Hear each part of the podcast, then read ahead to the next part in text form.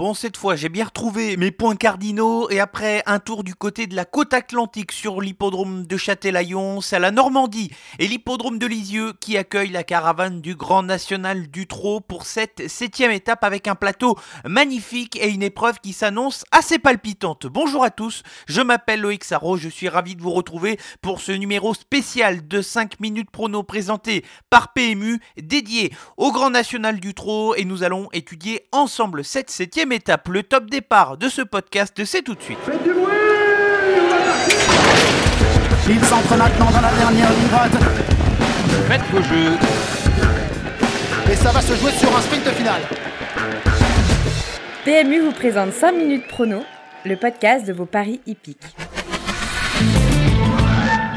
Nous sommes donc en Normandie sur l'hippodrome de Lisieux dans le département du Calvados pour la septième étape de ce grand national du trot en Réunion 1.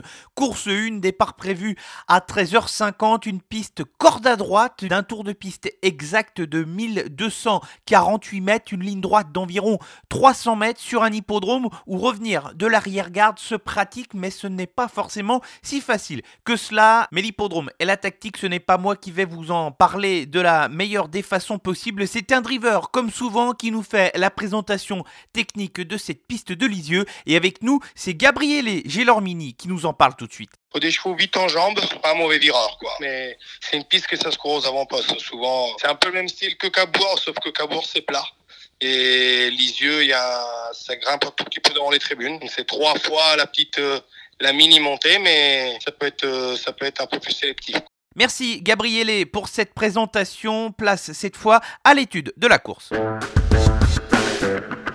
16 partants au départ de cette septième étape du Grand National du Trot avec des très bons noms au programme de cette course sélection avec trois incontournables et quatre associés. Trois incontournables qui se doivent de figurer dans les cinq premiers de cette étape à commencer par le numéro 2 Élite Beaufour. Il a gagné l'étape sur l'hippodrome de Châtelaillon. Il est toujours invaincu en étant déféré des quatre pieds. Associé de nouveau à Eric Raffin, c'est bien entendu le cheval de la course. Deuxième incontournable avec le numéro 7 et voilà de muse l'entraînement de Sébastien Garato. Si vous êtes à l'écoute de ce podcast spécial Grand National du Trot, vous le connaissez, il semble barré par la victoire par Élie de Beaufour en toute logique, mais il a terminé deux fois à la deuxième place dans les étapes du Grand National du Trot. C'est une des bases de jeu tout à fait logique pour terminer à l'arrivée, d'autant plus qu'il apprécie la corde à droite. Enfin, petit risque pour le troisième incontournable, mais c'est un cheval que j'adore, le numéro 16, ce Bélo Romain, lui aussi apprécie particulièrement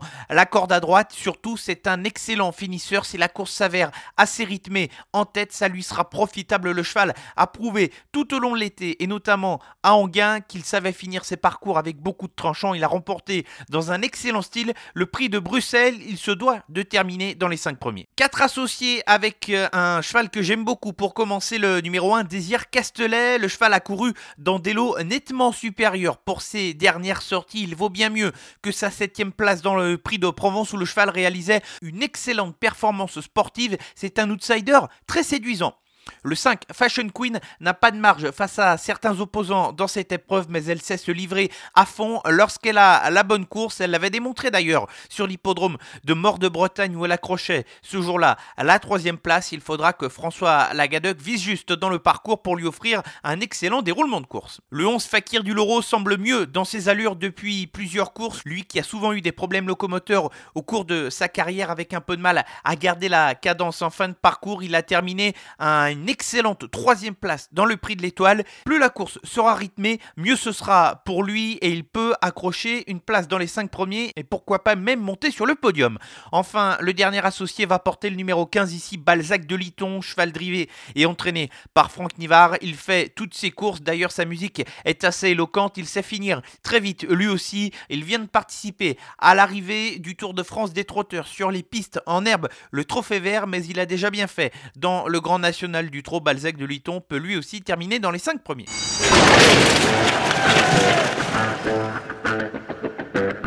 Petit accent suédois avec la sélection gagnante dans cette réunion qui nous emmènera dans la septième course avec le numéro 11 Minette Stade El Paso. Le cheval commence à revenir régulièrement en France, lui qui avait déjà bien fait auparavant. Il avait même gagné cet hiver du côté de Marseille Vivo avec son entraîneur au sulky Rebecca Dallène. Si le cheval ne gagne pas, je trouve que c'est un très bon point d'appui pour terminer sur le podium. D'ailleurs, lors de toutes ces sorties françaises, ce cheval Minetstal del Paso n'a jamais terminé plus loin qu'à la cinquième place. C'est terminé pour ce podcast spécial Grand National du Trot, mais vous en avez l'habitude, 5 minutes prono revient dès vendredi pour étudier les courses de votre week-end.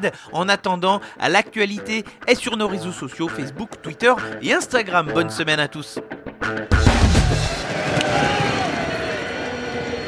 Jouer comporte des risques. Appelez le 09 74 75 13 13. Appel non surtaxé.